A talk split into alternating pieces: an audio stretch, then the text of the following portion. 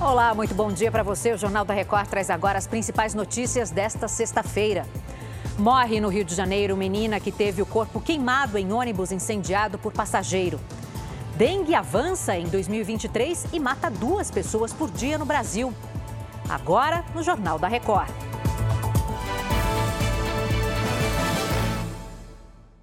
Oferecimento App Bradesco. Organize sua vida financeira com um único botão.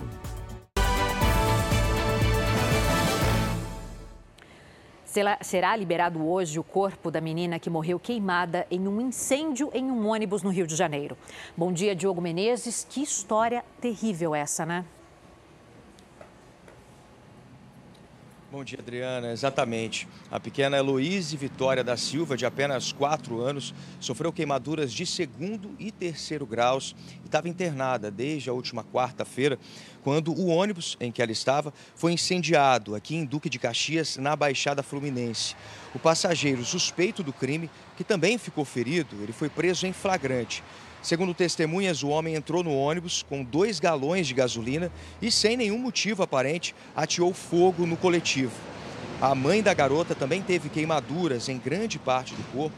Ela continua internada aqui nesse hospital particular, no centro de Duque de Caxias. Adriana. Tristeza, Diogo. Obrigada pelas suas informações. Bom dia. O número de mortes causadas pela dengue não para de crescer no país. Só esse ano foram 173. Bom dia, Vanessa Lima. Foram praticamente duas mortes por dia, né?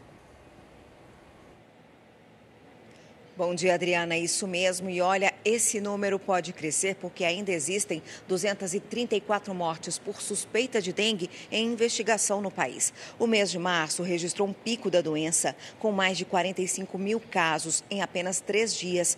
O Ministério da Saúde monitora de perto o crescimento no país. É bom lembrar que 2022 foi o ano mais mortal por causa da dengue no Brasil, com mais de mil mortes. Adriana. Por isso é importante tomar tanto cuidado, né, Vanessa? Obrigada pelas suas informações.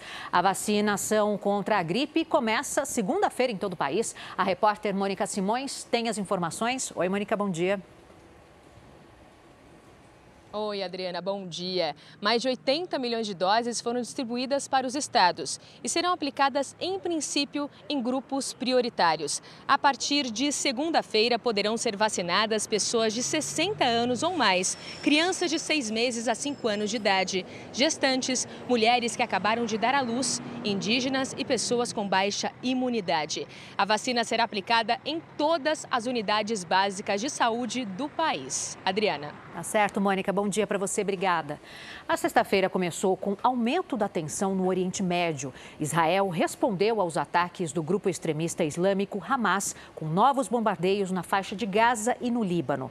Os militares israelenses afirmam que os ataques desta manhã foram uma resposta aos foguetes lançados pelo Líbano e pelos palestinos que atingiram o território de Israel no início da semana.